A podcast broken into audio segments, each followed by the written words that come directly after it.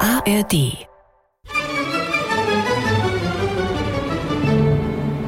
Und jetzt, verehrte Hörerinnen und Hörer,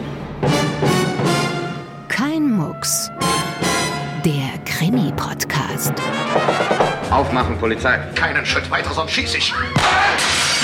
Bleiben Sie stehen! Was ist denn passiert? Ich habe es nicht getan. beantworten Sie meine Frage. Das ist Anstiftung zum Mord! Stimmt das? Nein, das ist nicht wahr. Sie sind ein Lügner. Woher wissen Sie das? Ich hatte keine Ahnung. Wie ist eigentlich Ihr richtiger Name? Gisela. Woher wissen Sie, dass das ein Mann ist? Meine Frau? Weg mit dem Revolver! Was denn, willst du ja mucksen? Kein Mucks. Am Mikrofon begrüßt Sebastian Pastewka. Schön, dass Sie dabei sind. Herzlich willkommen zum Krimi-Podcast, die Staffel 5. Wie immer am Donnerstag mit einer neuen Folge, zuerst in der ARD-Audiothek. Nur hier bekommen Sie erlesene historische Krimis aus deutschen Radioarchiven. Krimis, die sonst nirgendwo mehr laufen und Ihnen trotz des hohen Alters bestimmt gefallen werden. Alle ARD-Sender versorgen diesen Podcast mit seltenen Monoaufnahmen. Hier ist der Bayerische Rundfunk. Zunächst eine Zeitansage. Es ist beim Gongschlag 8 Uhr. 8 Uhr. Und nun noch eine kurze Programmvorschau. Aber gerne. Sie hören in wenigen Augenblicken den zweiten Teil eines dreiteiligen Unterhaltungskriminalhörspiels namens Ein Todesfall wird vorbereitet. Richtig, ein Todesfall wird vorbereitet. Zweiter Teil. Ein, wenn man so will, schwarz-weißer Krimi-Dreiteiler aus den alten Münchner Studioateliers. Zum Reinkommen gibt es gleich eine ausführliche Zusammenfassung der bisherigen Ereignisse. Keine Sorge. James Murray hier. Schön, dass ich Sie erreiche. Horst Tappert spielt in diesem Stück den Schriftsteller James Murray und der entwickelte zusammen mit seiner Frau Lee einen mörderischen Plan. Du bist ein Teufel. Aber ein Schlauer. 1962 entstand Ein Todesfall wird vorbereitet im BR. Der Regisseur Walter Netzsch hatte sich den Stoff gesichert. Das Stück hieß im Original Policy for Murder und war ein Theaterereignis im Londoner West End. Jack Popplewell hatte es geschrieben und der war seit den 50ern für feine Krimikomödien bekannt. Ein Todesfall wird vorbereitet ist im Ursprung also ein Theaterstück, ein Dreiakter und das hört man auch dem Hörspiel an. Die Schauspielerinnen und Schauspieler spielen wie live, Kunststück. Die meisten von ihnen lernten ihr Handwerk im Theater oder in frühen Nachkriegshörspielsendungen, die direkt, also live, übertragen wurden und überwiegend niemals aufgezeichnet wurden. Es musste ja stets etwas gesendet werden. Auch im bundesdeutschen Fernsehen liefen bis in die 70er Jahre noch Live-Fernsehspiele im Stil eines Theaterabends. Die Ansprache des Regisseurs Netzsch, die jetzt als erstes kommt, folgt ebenso dieser frühen Rundfunktradition. Alles wird klar zusammengefasst, der Hörer wird an die Hand genommen. Und ich bin ein großer Freund von Walter Netzsch und seinen beständigen Versuchen, seinen bajuwarischen Akzent zu verstecken. Alle Informationen zu den Beteiligten erzähle ich Ihnen nach dem Hörspiel und eine Überraschung, die gibt's auch noch. Jetzt geht's los. Viel Vergnügen. Vom Bayerischen Rundfunk hören Sie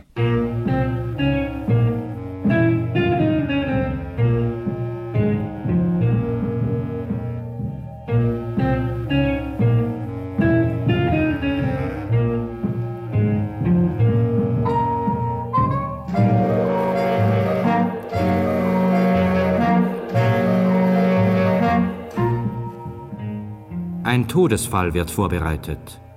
Wir bringen ein Kriminalhörspiel in drei Fortsetzungen von Jack Popplewell. Heute das zweite Kapitel. Wo ist Stuart Adams?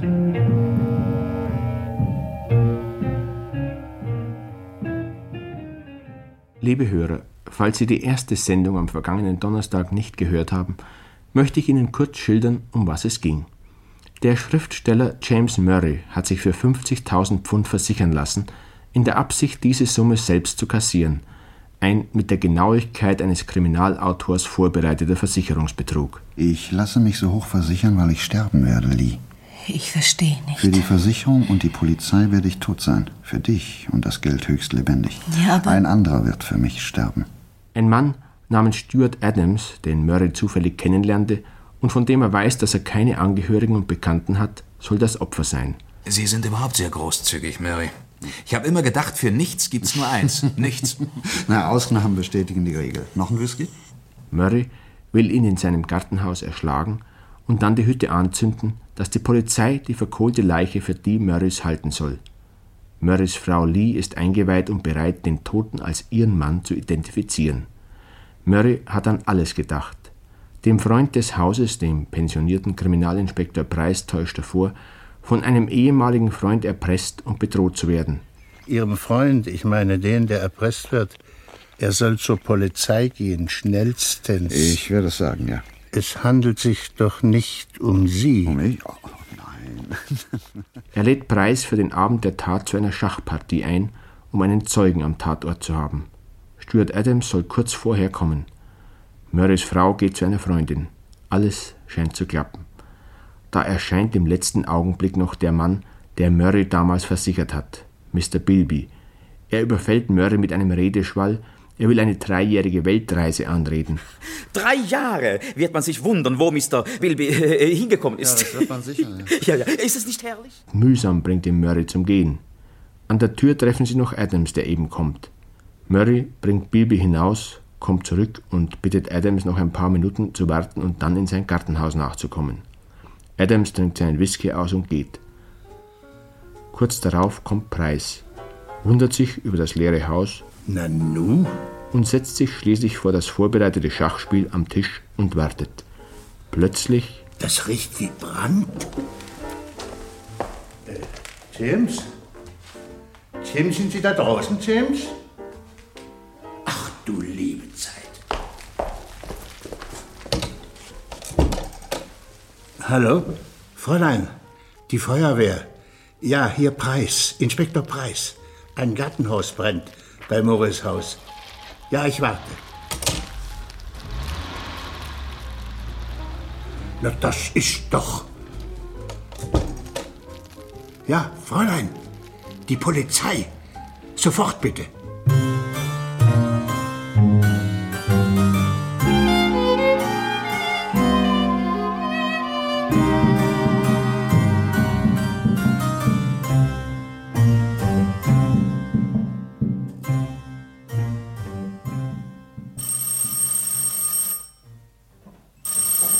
Ja, ja, ich komme ja schon.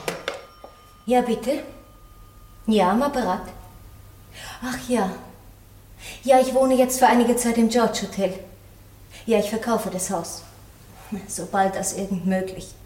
Nein, nein, nein, ich halte das einfach nicht mehr aus. Drei Wochen sind das jetzt schon und immer nur fast jeden Tag die Polizei oder irgendeiner von der Versicherung. Nein, ich, ich kann einfach manchmal nicht mehr. Nein, nichts, nichts. Nein, man hat keine Spur.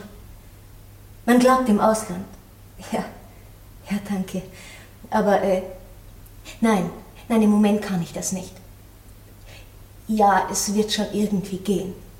Ja, da, da ist schon wieder wer. Du, ruf mich bitte mal wieder an, ja? Hier oder im Hotel. Ja, wiederhören.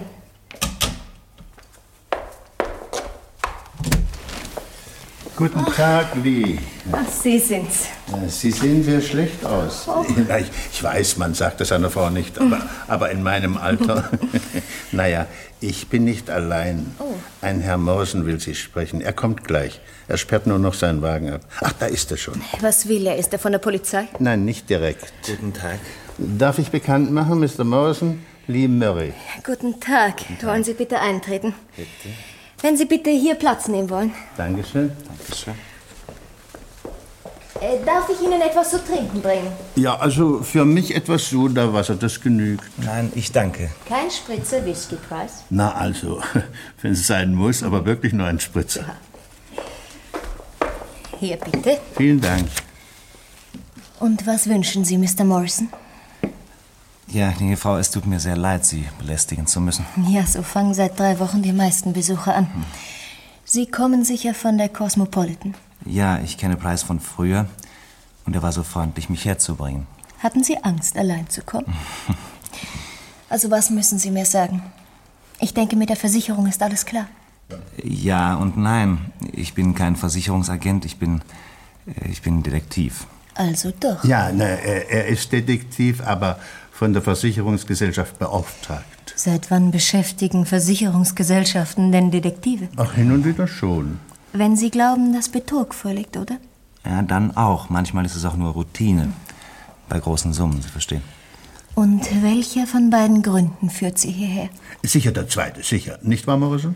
Es wird hier niemand beschuldigt. Das will ich stark hoffen. Aber es sind oft Kleinigkeiten, einfach winzige Kleinigkeiten, die für die Gesellschaft ein Grund sind. Um sa- misstrauisch zu werden, ja? Das wollten Sie doch sagen. Nicht misstrauisch, sagen wir, sagen wir nachdenklich. Die Sache ist so, Lee. James war sehr hochversichert. Außerordentlich hoch, möchte ich sagen. Durfte er das nicht? Doch, doch, doch. Sie haben über Ihren Anwalt vorgestern die Auszahlung der Versicherungssumme beantragt, gnädige Frau. Ja, würden Sie das etwa nicht? Ihr Mann hatte nur eine Prämie bezahlt. Er war leider nicht in der Lage, noch eine zu Ja, bezahlen. ich weiß. Und das halten Sie für einen seltsamen Zufall. Vielleicht auch ein glücklicher Zufall. Sie erwarten doch darauf keine Antwort. Verzeihen Sie, ich wollte Sie nicht beleidigen. Na, Ne, bestimmt nicht, Lee, bestimmt nicht. Aber seine Aufgabe ist nicht leicht. Sie müssen das doch verstehen. Ich muss immer verstehen. Ich muss alles verstehen. Seit drei Wochen muss ich verstehen. Dass die Polizei mein Haus durchsucht, dass man tausend Fragen an mich stellt, dass ich, dass ich nirgends hingehen kann, ohne beobachtet zu werden. Verstehen, verstehen, verstehen. Ich kann allmählich nichts mehr verstehen. Entschuldigen Sie, es, es gehört leider zu meinem Beruf, schlechte Manieren zu haben. Glauben Sie denn, mir macht das Spaß? Aber ich kann niemand blauen Dunst vormachen. Ich bin offen. Das bin ich auch. Umso besser, dann reden wir bitte offen miteinander. Bitte?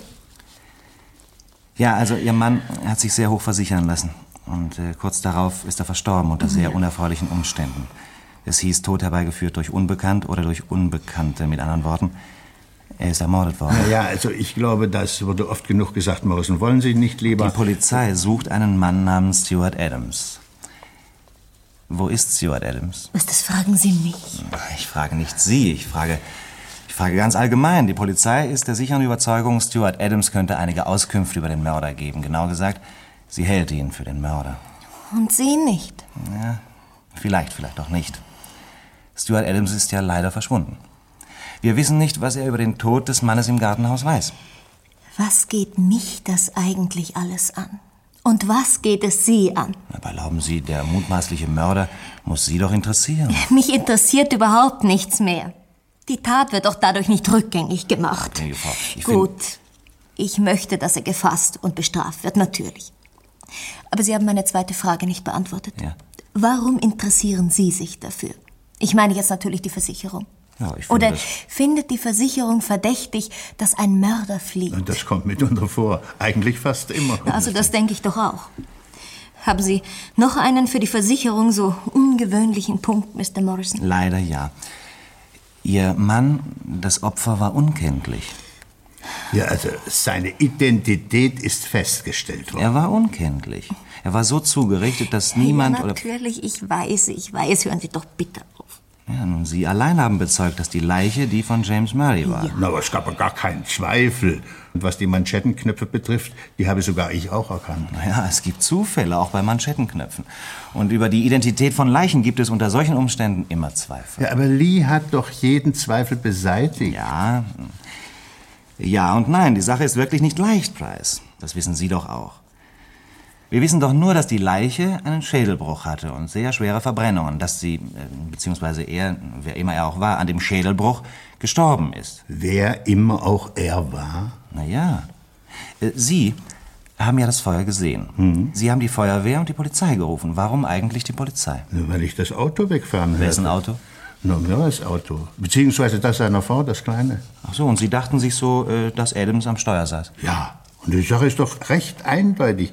Adams hat Murray erpresst. Murray hat äh, mich um Rat gefragt. Er hat natürlich so getan, als ob es sich um einen Freund handelt.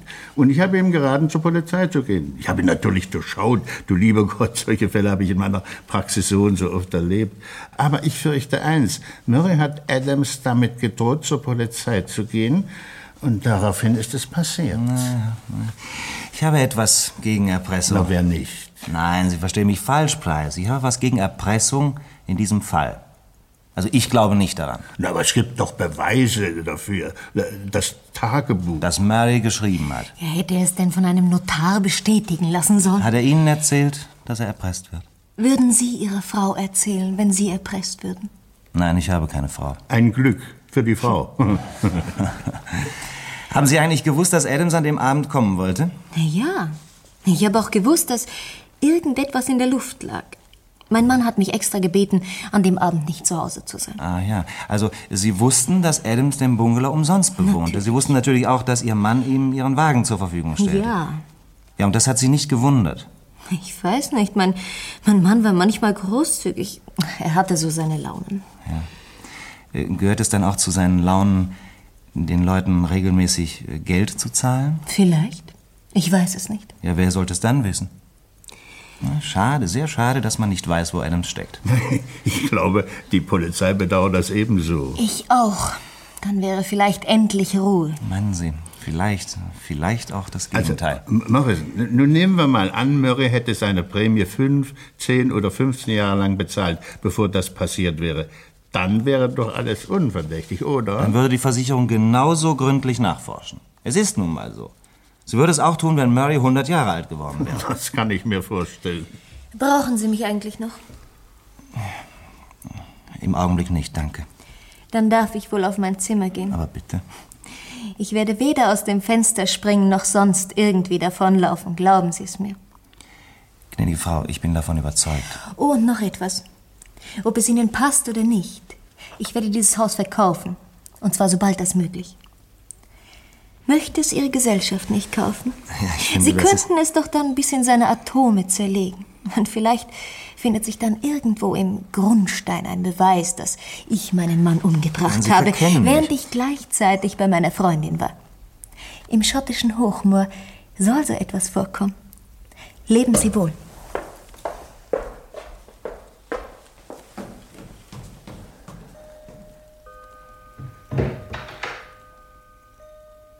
Seltsame Frau.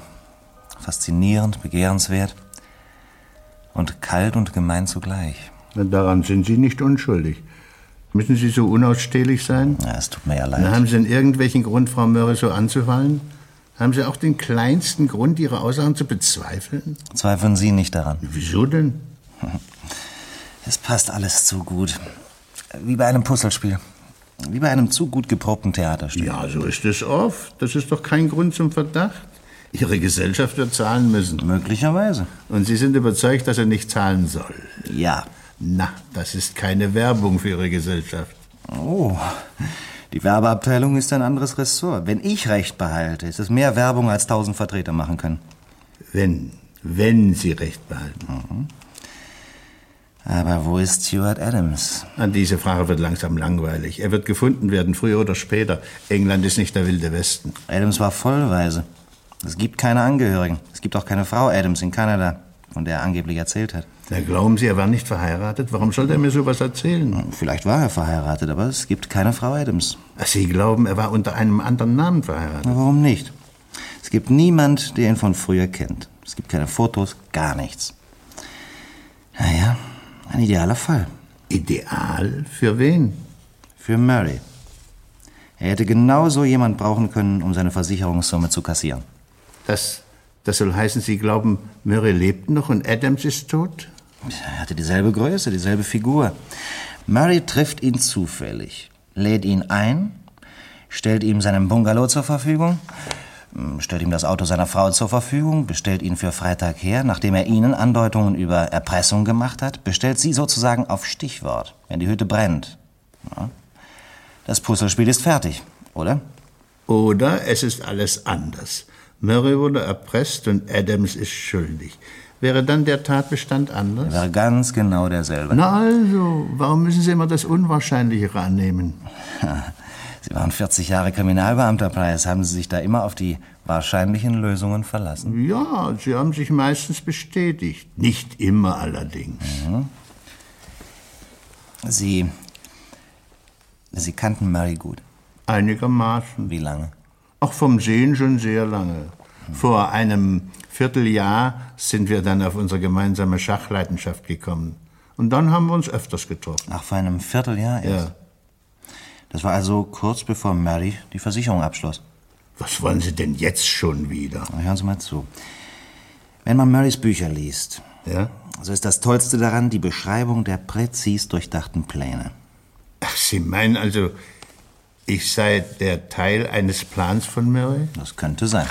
Sie glauben, er hätte alle Gespräche vom vollkommenen Verbrechen, von der Erpressung bis zur Verabredung am damaligen Freitag nur inszeniert, um. Nein, nein, ach, ach das ist ja zu fantastisch. Dazu kenne ich ihn zu gut. Seit einem Vierteljahr? Ich habe 40 Jahre Erfahrung Mit Menschen aller Art. Ich fürchte, man kennt nach tausend Jahren nicht alle Arten. Preis, hören Sie mal zu. Angenommen, meine Vermutungen stimmen und Mary lebt noch. Dann ist doch auf einmal alles glasklar. Dann ja. Aber das müssen Sie erst beweisen. Die Polizei müsste ihre Suche nicht nur auf Adams, sondern auch auf Murray ausdehnen. Und zwar schnellstens. Ja, dann sprechen Sie mit Inspektor Braun. Ich habe da nichts zu sagen. Hm. Soll ich öffnen? Bitte tun Sie's. Lee wird gleich kommen. Guten Tag. Guten Tag. Ich möchte bitte Frau Murray sprechen. Ja, kommen Sie bitte herein. Sie wird gleich kommen. Werden Sie von Frau Murray erwartet? Nein, Frau Murray ist noch sehr mitgenommen. das bin ich auch. Ah, da kommt sie ja schon. Lee, diese junge Dame wollte zu Ihnen. Sie sind Frau Murray? Ja, was wünschen Sie? Ich bin Anne Daly aus Holbridge. Sie kennen mich nicht? Oh, mir ist, als hätte ich Sie schon irgendwo einmal gesehen. Äh, Was kann ich für Sie tun? Ich habe leider nicht viel Zeit. Ich möchte mit Ihnen sprechen. Und worüber? Über Stuart Adams. Stuart Adams, was wissen Sie von ihm? Ich möchte mit Ihnen sprechen, Frau Murray. Ja, wenn Sie aber etwas über Stuart Adams. Sind Sie von der Polizei? Ich will nämlich nichts mit der Polizei zu tun haben. Ich bin nicht mehr bei der Polizei. Und Mr. Morrison. Oh, Also- ist- der ist sicher nicht bei der Polizei. Dazu ist er viel zu klein. Ach, meinen Sie. Ja, da haben Sie recht. Ich bin nicht bei der Polizei. Ach, jetzt weiß ich, wo ich Sie gesehen habe. Sie saßen einmal mit Adams im Seeadler. Ja, und Sie kamen da rein mit so einem großen blonden Herrn. Ja. Stuart sagte noch, das ist Murrays Frau. Den Mann kenne ich nicht. Bitte setzen Sie sich doch. Danke lieber nicht, ich gehe gleich wieder. Ja, wie Sie wollen. Und äh, was möchten Sie denn jetzt von mir wissen? Ich will wissen, wo er ist. Wir wollten heiraten. Ja, wir wären selbst sehr froh, wenn wir wüssten, wo er ist. Sie wollten heiraten. Kannten Sie denn Adams so gut? Ach, nicht lange. Aber wir haben gleich gespürt, wir gehören zusammen. Sowas gibt es doch, oder? Mhm. Aber natürlich, so etwas gibt es allerdings. Ich weiß, er war geschieden. Aber das macht doch nichts. Wir waren sehr glücklich. Und jetzt passiert auf einmal das. Was? Ja, Dass er verschwunden ist. Frau Murray, er hat Ihren Mann nicht ermordet. Ich weiß es sicher. Ich kenne ihn doch. er hat nichts Böses getan. Naja, warum ist er denn geflohen? Er hat ja nichts zu befürchten. Doch, es spricht ja alles gegen ihn. Er war ja hier, ganz allein. Er hat mich sogar noch angerufen von hier. Wann? Na, an dem Freitag kurz vor acht. Sind Sie sicher, dass er von hier angerufen hat? Er hat es gesagt. Er hat gesagt, ich solle auf ihn warten. Murray würde ihn nach Hause bringen. Ja, na, das war alles? Und dann sagte er noch, Murray sei gerade draußen. Er müsse so einen verrückten Besucher rausbringen oder, oder so ähnlich. Ja, wissen Sie nicht mehr wörtlich, was er gesagt hat? Nein, aber so ähnlich. Er bringt einen Verrückten hinaus. Lee, wissen Sie, wer das war? Hat Ihr Mann Besuch? Nicht, dass ich wegging. Er muss nachher gekommen sein. Ach, das macht die Sache noch komplizierter. Wer könnte das gewesen sein? Eine Erfindung von Stuart Adams. Ja, Sie glauben mir nicht. Warum sollte er mir so etwas erzählen? Ja, warum denn? Adams kam doch in meinem Auto hierher. Ja, Murray hatte ihn ja gebeten, es hierher zu bringen. Ich habe das Auto vor dem Tor stehen sehen, als ich kam. Und Sie hörten es wegfahren, nachdem der Brand ausgebrochen war, Das nicht war wahr? meine Aussage und das stimmt auch. Aber wer saß denn in dem Auto? Logischerweise Adams. Logischerweise. Was bei euch Männern nicht logisch ist, existiert nicht. Und wenn Stuart im Auto saß, ja, wer sagt denn, dass er vorher Murray umgebracht hat? Er hatte doch nicht den geringsten Grund. Ja, das glauben Sie. Ach, das weiß ich. Bitte. Murray stellte ihm kostenlos den Bungalow zur Verfügung. Na, ohne Miete. Stuart gefiel es hier großartig. Er konnte nur nie begreifen, warum ihm das zuteil wurde. Das würden wir auch gerne wissen. Ist es logisch, dass jemand den Mann umbringt, der ihm alle augenblicklichen Annehmlichkeiten verschafft, wenn er absolut sicher ist, dadurch nichts zu gewinnen, sondern alles zu verlieren? Tja, ja, ich gebe zu, das ist nicht logisch. Adams kannte aber Murray doch von früher, von Rangoon, glaube ich. Ach, woher denn? Es ist ja Unsinn. Was? Ja, aber so sind Sie doch überhaupt ins Gespräch gekommen. Ja, es war zunächst nur ein Spaß. Das Adams war nicht in Burma. Ach, er heißt ja gar nicht Adams. Ja, aber das ist doch unmöglich. Mein Mann erinnerte sich doch an ihn. Er hatte einen falschen Namen angenommen, weil er von der Polizei verfolgt wurde. Ach, woher denn? Die Sache war doch ganz anders. Stuart saß zufällig am selben Tisch in dem Café in London mit Murray. Na, im Gespräch erwähnte Stuart, dass er mal in Rangoon war. Ach so. Murray sagte sofort, er sei auch da gewesen und er müsste ihn doch kennen. Er sagte, wenn er den Namen hörte, würde er sich bestimmt erinnern. Ja, und dann? Na dann wollte Stuart ihn aufs Glatteis führen und nannte den erstbesten Namen, der ihm gerade in den Kopf kam. Stuart Adams. Ja, und Mary, was sagte er? Mary sagte, er erinnert sich wieder Das ist doch. und tat schrecklich erfreut. Ja, wissen Sie, wie er wirklich heißt? Ja, Ja, und wie? ich sage es Ihnen nicht. Ja, warum hat er meinem Mann da nicht gleich widersprochen und dem Spaß ein Ende gemacht? Weil es ihm plötzlich gefallen hat. Er sagte sich, wenn Mary unbedingt haben will, dass er ihn kennt, na warum nicht? Also, Und wie er ihm dann den Bungalow ohne Miete angeboten hat, da hat er sich geschämt, ihm seine Lügen zu beweisen. Wenn er nur geahnt hätte, wie das ausgeht. Wann war das? Ich meine, wann hat Stuart Adams, naja, wir müssen ihn weiter so nennen, wann hat er Mary kennengelernt? Vor etwa einem Vierteljahr. Na, Price? Wie ist das mit dem Puzzlespiel? Na, Also worauf wollen Sie denn jetzt schon wieder hinaus? Glauben Sie denn allen Menschen außer mir? Glauben Sie alles, was dazu führen könnte, dass Ihre Versicherung anstatt zu zahlen einen neuen Verwaltungspalast bauen darf? Stuart hat niemand ermordet. Er hat niemand ermordet. Oh Gott, glauben Sie mir doch. Miss Daly, Sie müssen zur Polizei gehen und alles erzählen. Ich- Widersprechen Sie nicht, die Polizei wird Ihnen nichts tun. Mir nicht. Aber Stuart. Ja, Sie brauchen ein Opfer. Und Stuart ist das Naheliegendste. Wenn Sie Stuart haben, dann können Sie die Akten schließen. Sie irren. Oh, das glaube ich nicht. Es kommt nur darauf an, jemanden zur Strecke zu bringen. Und wenn es Stuart nicht ist, dann werde ich es sein. Sie, sie kaum. Sie waren ja einwandfrei nicht am Tatort. Nein, ich will die Wahrheit wissen. Einzig die Wahrheit, Miss Daly. Ich habe sie gesagt. Und jetzt müsste man sie noch beweisen. Sie. Sie glauben mir? Und wenn? Danke. Meine Herrschaften, ich glaube, ich werde jetzt abgeholt. Ich muss gehen. Ich hole meinen Mantel. Price, die, die Polizei muss Adams jetzt finden. Sie muss ihn finden. Tot oder lebendig. Ich werde hier eine Stelle als Butler annehmen. Guten Tag. Guten Tag. Hallo, was ist denn hier für eine Versammlung? Es sieht wie eine Beerdigung aus, nicht wahr, Süße? Sandra. Darf ich vorstellen, das ist Sandra, meine Braut. Braut, ja. Seit drei Tagen Braut, gell, Süße? Gratuliere. Das ist Mr. Morrison von der Cosmopolitan. Und das ist Anne Daly, die Verlobte von Stuart Adams. Guten Tag, wir sind nicht verlobt. Ach, das kommt schon noch. Alles hübsch der Reihe nach, nicht wahr, Süße? Sandra. Was hast du denn, ist doch wahr. Also wir haben uns fast fünf Monate gekannt und erst vor drei Tagen echt verlobt, nicht wahr, Süße? Ach, war das schön. A- Aber vorher Äh, auch. Sandra, ich bitte dich. Mr. Morrison, Sie kommen von der Cosmopolitan. Ja. Ist der furchtbare Fall endlich geklärt? Wird Lee ihre Ruhe haben? Mr. Morrison ist Detektiv der Versicherung. Ach so. Ja. Ah, Die Versicherung lässt sich's was kosten. Na, bei mir könnte sie sich das nicht erlauben. Aber eine arme Frau wie die Mary ist da wehrlos ausgeliefert. Ja, siehst du, Süßer, wenn du mal tot bist, ich gehe sofort zum teuersten Rechtsanwalt von ganz England. Ich glaube, jetzt gehst du erstmal an die frische Luft. Aber warum denn? Hier ist es doch sehr schön. Weißt du, ich wollte schon immer einen echten Detektiv kennenlernen. Und hier sind gleich zwei. Ja, einer davon außer Dienst. Früher wollte ich immer einen Detektiv heiraten. Danke. Ich bleibe Junggeselle. Hallo, Huhu, Lee, wir sind hier. Ach, bei dir ist es ja furchtbar aufregend. Du lauter Detektive und die Braut eines echten Mörders. Sandra. Mein Fräulein, Takt ist sowieso Glückssache. Glück haben Sie hoffentlich auf anderem Gebiet mehr. Ja. Aber es gibt Äußerungen, die sind als Verleumdung strafbar. Och, ist das schön, wenn sie so zornig werden. Man könnte sich ja direkt in sie verlieben. Bist du fertig, Lee? Dann gehen wir. Ja, gerne. Mr. Morrison, Ja. mein Haus steht Ihnen völlig zur Verfügung. Zerlegen Sie es meinetwegen in Einzelteile. Ich übernachte im George Hotel. Auf Wiedersehen. Guten Abend. Leben Sie wohl. Sie sind wirklich süß, wenn Sie wütend sind. Aua, sei doch nicht so grob, Süßer. Ich komme ja schon. Oh, Miss Daly, können wir Sie ein Stück mitnehmen? Dankeschön. Ich bringe Sie nach Hause. Ist schon gut, Lee. Ja. Wir gehen als Wein zum Wagen. Wir sind alle gegen mich, sowas Dummes.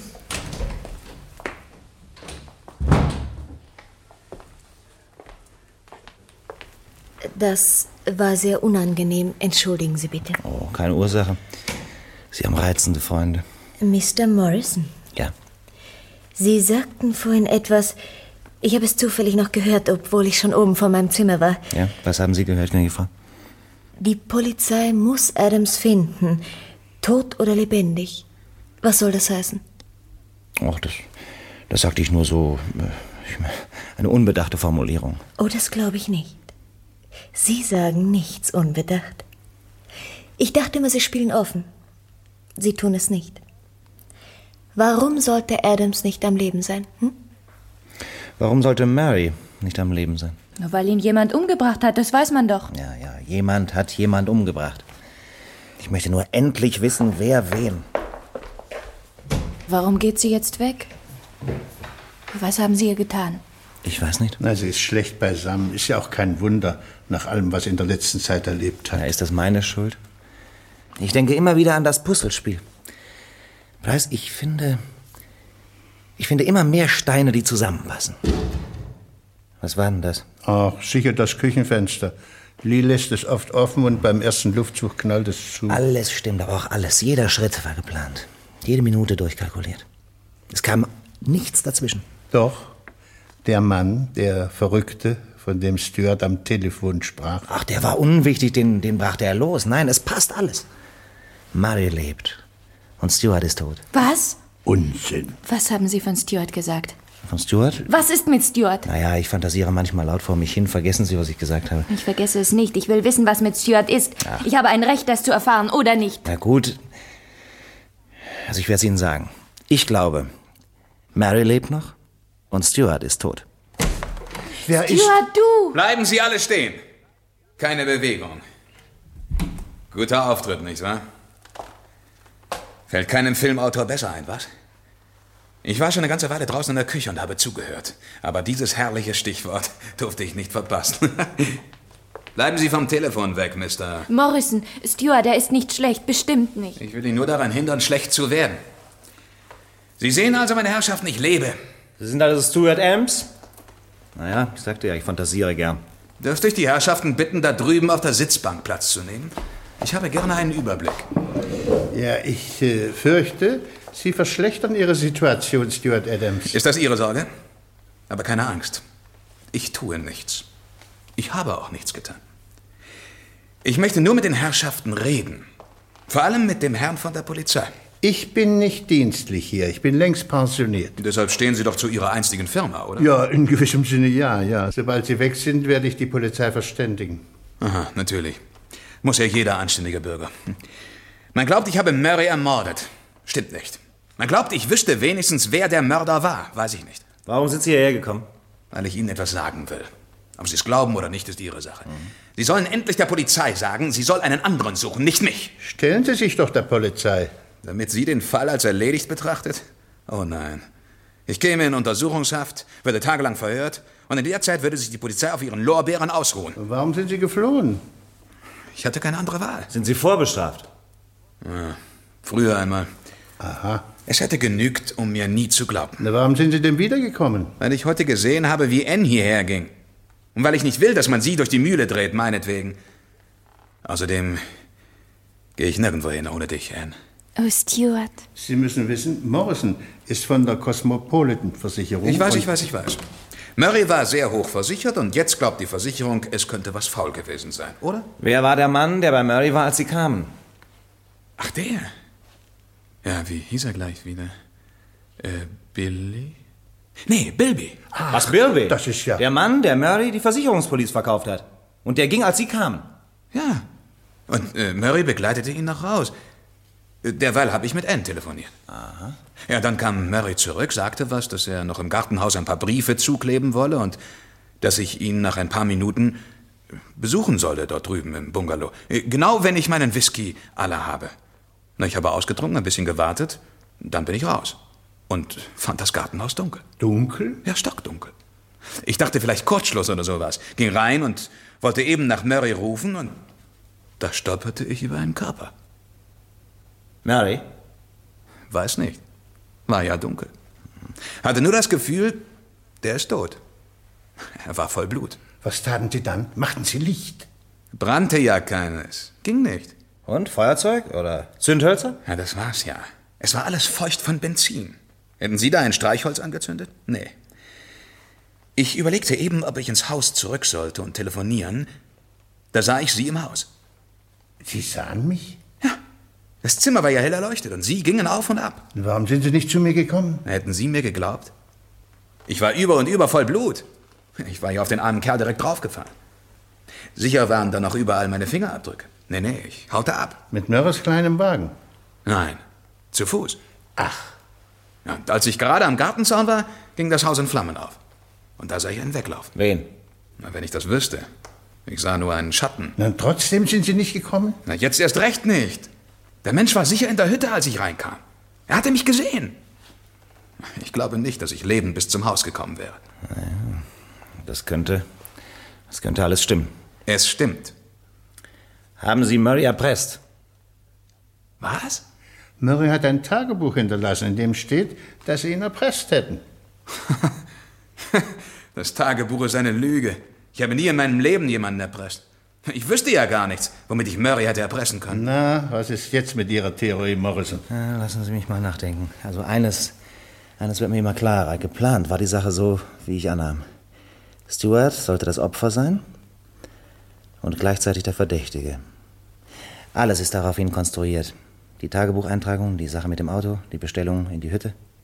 Wie ein, ein geplantes Manöver. Aber etwas muss dazwischen gekommen sein. Na Gott sei Dank, sonst wäre ich tot. Also etwas muss dazwischen gekommen sein und Mary hat improvisiert. Das war eine seiner großen Thesen. Ein vollkommener Verbrecher muss improvisieren können. Ja, und Sie haben noch diesen Versicherungsmann vergessen. Ach, Bilby, natürlich Bilby.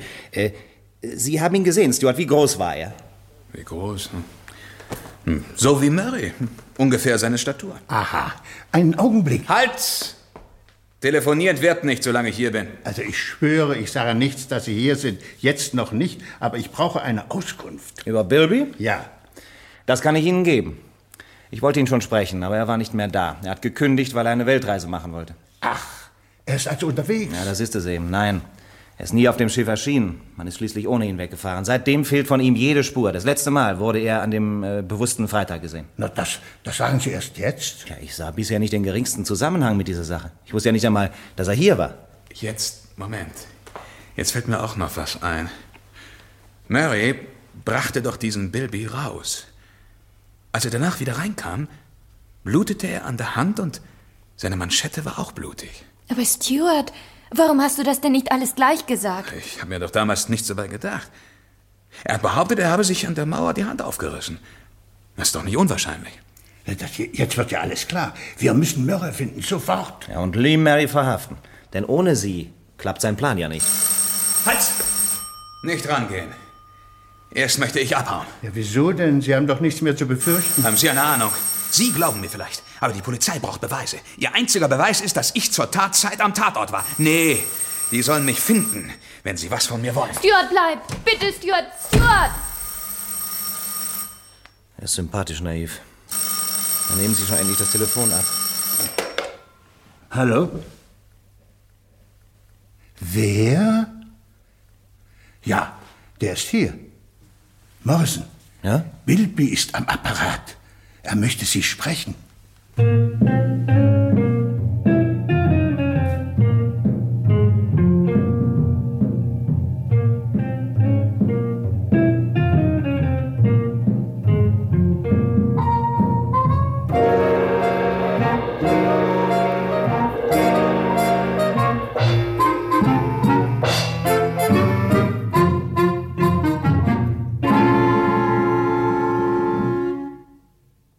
Sie hörten?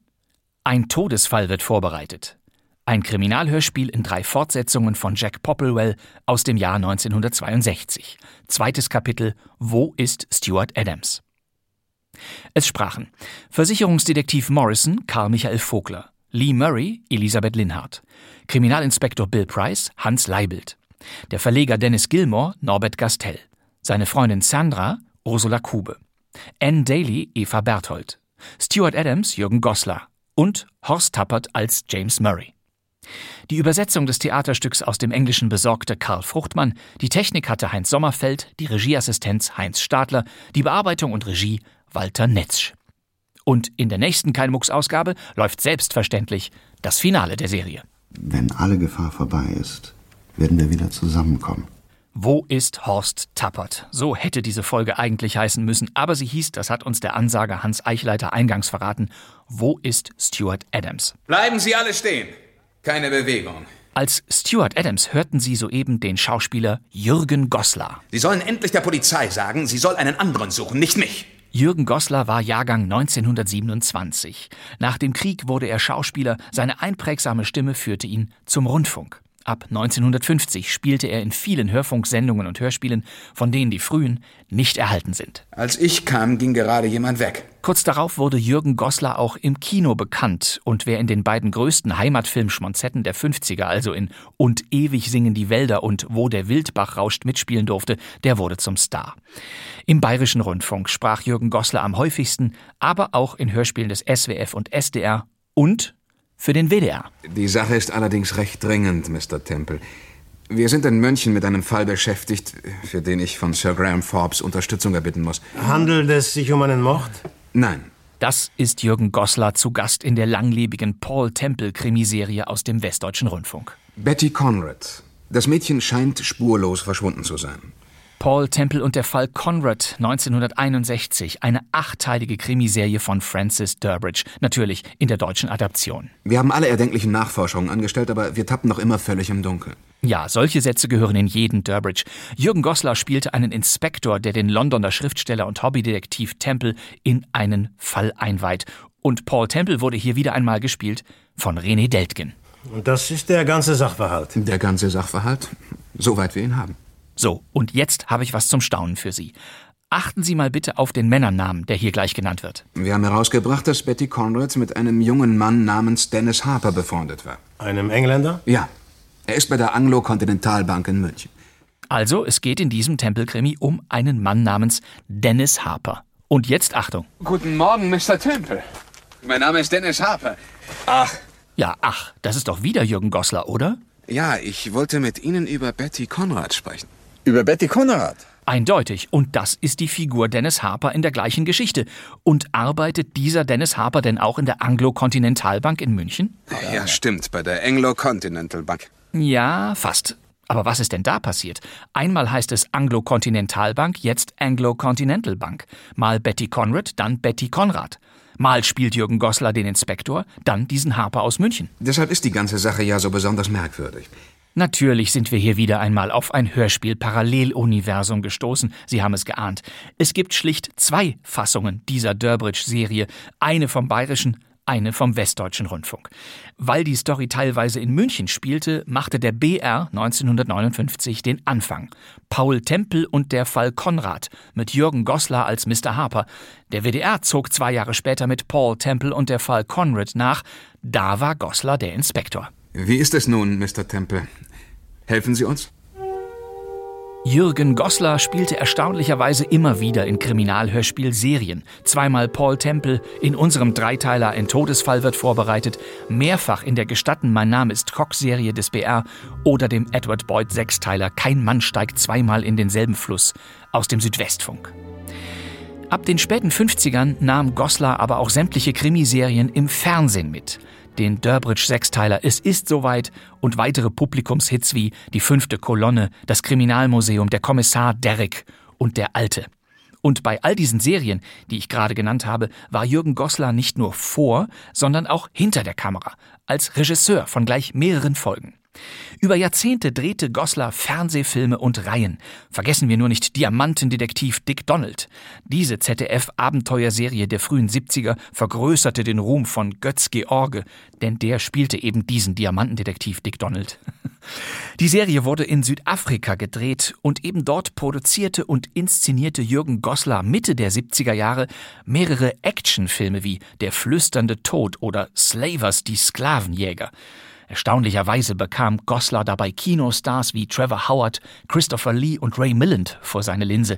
Aus München hatte er seine Schauspielkollegen Horst Frank, Erik Schumann und Sascha Hehn mitgebracht. Und dann will ich wieder Krach machen, Fensterscheiben einschlagen und so richtig auf die Pauke hauen. Verstehen Sie das? Ja, natürlich verstehe ich das. Tja. Jürgen Goslars Spielfilme waren vorsichtig gesagt erstaunlich und standen jahrelang auf dem Index. Heute sind sie in Vergessenheit geraten. Als Schauspieler kam er in den 2000ern zurück ins Fernsehen. In der Anwaltsserie Der Dicke spielte er 2012 im ersten den Vater von Dieter Pfaff, ein Jahr später dann in Hubert und Staller. Das könnte alles stimmen. Es stimmt. Ja, wir brachten den zweiten Teil von Jack Popplewells Ein Todesfall wird vorbereitet. Diese Folge lief erstmals am 29. November 1962 im Bayerischen Rundfunk.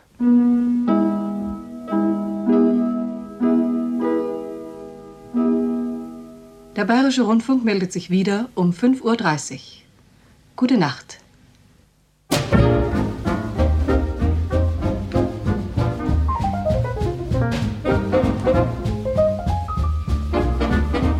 Das war kein Mucks der Krimi-Podcast mit unglaublichen Hörspielen aus allen ARD-Funkhäusern. Wir sind jeden Donnerstag zur Stelle. Nächstes Mal natürlich mit dem letzten Kapitel von Ein Todesfall wird vorbereitet. Und deshalb Meine Damen und Herren, versäumen Sie nicht, das nächste Mal Ihr Radio anzustellen. oder gleich die ARD-Audiothek. Ab sofort finden Sie dort nämlich noch mehr Hörspielschätze als je zuvor.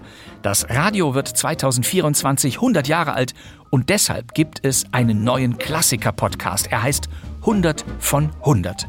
Und der präsentiert Ihnen eine breite Auswahl von Rundfunksendungen, die Geschichte geschrieben haben. Töne aus früheren Jahren, die in den Archiven schlummern, werden dabei wieder aufleben. Hier beginnt es. Von den ersten Gehversuchen wie Zauberei auf dem Sender und SOS Rau Rau Feun, ja, dieses Hörspiel heißt wirklich so, über Klassiker wie Ingeborg Bachmanns Zikaden, Wolfgang Borcherts Draußen vor der Tür, Günter Eichs Träume oder auch den Krieg der Welten von Orson Welles. Sie finden alles. Und genau wie in Kein Mucks wird Ihnen in 100 von 100 zu jedem Hörspiel eine Erklärung geliefert. Mein Anspieltipp für Sie wäre Demolition. Demolition ist ein utopisches Hörspiel von 1973. Bitte, bitte, bitte hören Sie das, wenn es geht, mit Kopfhörern. Sie werden glauben, es steht jemand hinter Ihnen, denn dieses Stück wurde im damals neuartigen Kunstkopf-Stereo-Verfahren aufgenommen. Demolition ist knackige zwei Stunden lang, aber wenn in einem Hörspiel Arnold Marquis, Gerd Günther Hoffmann, Hans-Peter Hallwachs, Ingrid van Bergen, Uta Halland, Friedrich W. Bauschulte, Joachim Kerzel, Heinz Petruo und Joachim Notke mitspielen, dann gibt's doch kein Halten mehr, oder? Ach, Für diese Starparade brauchen wir in kein Mucks zwei Jahre. Bei Demolition geht es schneller. Nicht verpassen. Also, Wiedersehen. Am Mikrofon verabschiedet sich Bastian Pastewka. Danke fürs Zuhören. Tschüss.